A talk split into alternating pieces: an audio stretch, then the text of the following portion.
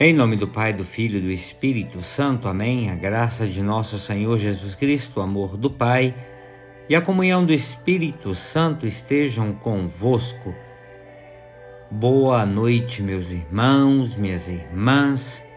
Quero rezar com vocês neste dia, nesta noite, final de semana, o Evangelho de São Marcos, capítulo 16, dos versículos 15 a 20.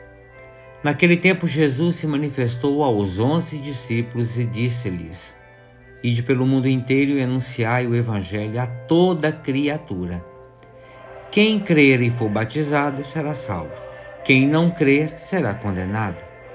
Os sinais que acompanharão aqueles que crerem são serão estes: expulsarão demônios em meu nome, falarão novas línguas se pegarem em serpentes ou beberem algum veneno mortal, não lhes, não lhes fará mal algum.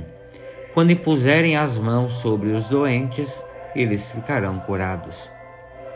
Depois de falar com os discípulos, o Senhor Jesus foi levado ao céu e sentou-se à direita de Deus.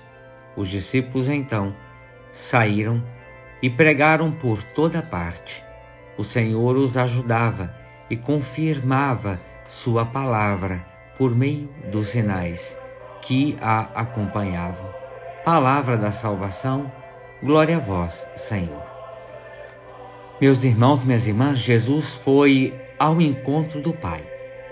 Depois de uma vida gasta ao serviço do Reino, deixou aos seus discípulos a missão de anunciar o Reino e de torná-lo uma proposta capaz de renovar e de transformar o mundo.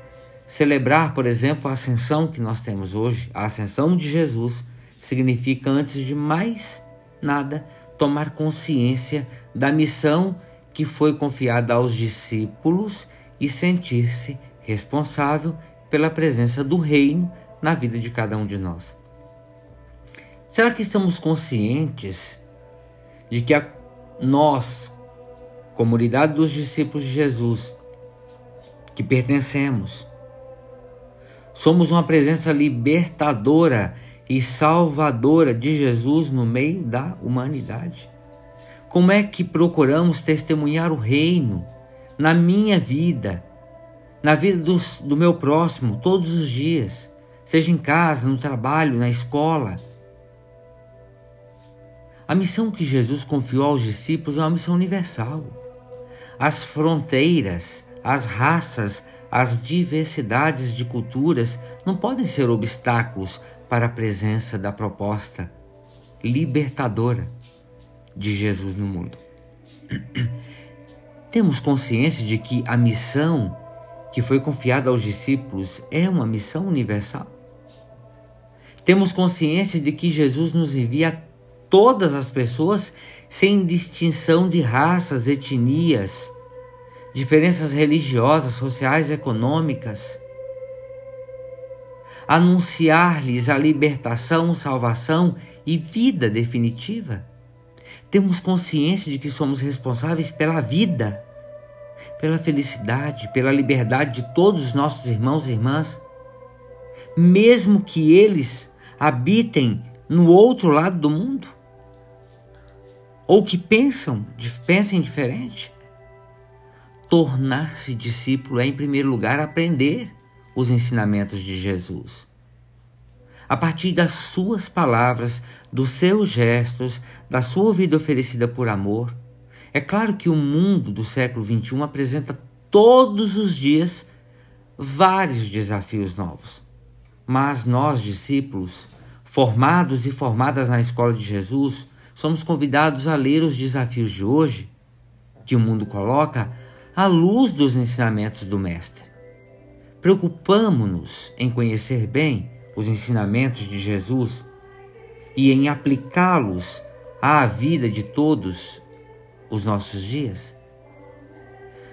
No dia em que fomos batizados, comprometemos-nos com Jesus, vinculamos-nos com a comunidade do Pai, do Filho e do Espírito Santo.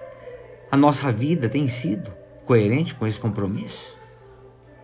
É um tremendo desafio, meus irmãos e minhas irmãs, testemunhar hoje no mundo os valores do reino, esses valores que muitas vezes estão em contradição com aquilo que o mundo defende e que o mundo considera serem as prioridades da vida. E vejam que muitas vezes esses valores sofrem os desafios pelo nosso próprio testemunho dentro da igreja, dentro da família.